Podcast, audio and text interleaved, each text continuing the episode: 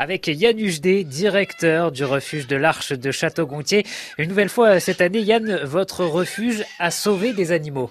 Alors nous avons accompagné la fermeture d'un parc animalier dans l'est de la France en début d'année, un petit parc euh, qui a dû fermer ses portes pour des raisons euh, de moyens et aussi pour des raisons sanitaires et de, maltraitance d'animaux. Il y avait beaucoup d'animaux domestiques et les quelques animaux euh, non domestiques, alors il y avait une Oden notamment, une femelle d'Odin, et un jeune mâle wallaby de Bennett, qui est un petit marsupial de la famille des, des kangourous.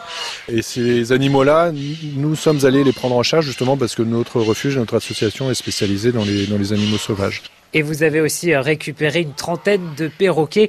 On va aller les voir justement de belles couleurs, de belles plumes, un beau plumage.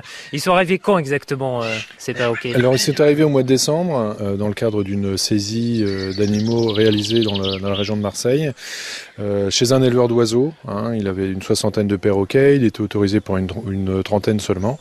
Donc c'est les services de l'État qui ont fait le choix de saisir une trentaine d'oiseaux. Comment ils s'adaptent à leur nouveau milieu? Est-ce que ça se fait facilement ou est-ce que à chaque fois c'est un défi? Bon, En général ça se fait relativement facilement parce que la plupart des des animaux que nous prenons en charge sont des animaux qui ont connu une vie en captivité.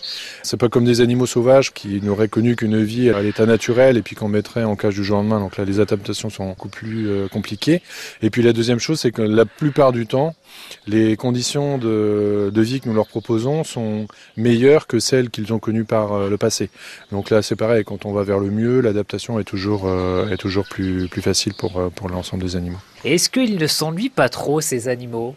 Alors c'est un problème auquel il faut veiller, vous avez raison. Euh, c'est le problème de tout animal captif. Il y a un risque d'ennui, puisqu'ils ne sont pas évidemment autant sollicités, pas forcément euh, dans le besoin de rechercher leur nourriture, etc.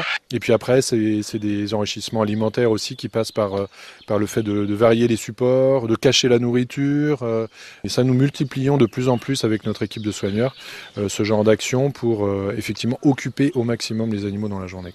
Ils sont comme nous finalement. Il faut qu'ils mangent plusieurs fois par jour et il leur faut des distractions, des activités euh, tout au long de la journée. Peut-être que nous aussi, d'une certaine manière, nous sommes euh, soumis à une certaine captivité. On n'a peut-être pas autant de liberté qu'on le, pense. Mais euh, non, plus sérieusement, il, est vrai que de toute façon, ces animaux-là, évidemment, ils sont enfermés en permanence. Donc il faut vraiment être particulièrement sensible à ce problème-là. Et vous êtes là, Yann Hugedé, pour veiller sur eux. Des centaines d'animaux à découvrir ici au refuge de l'Arche de Château-Gontier, avec des petits nouveaux arrivés il y a quelques mois.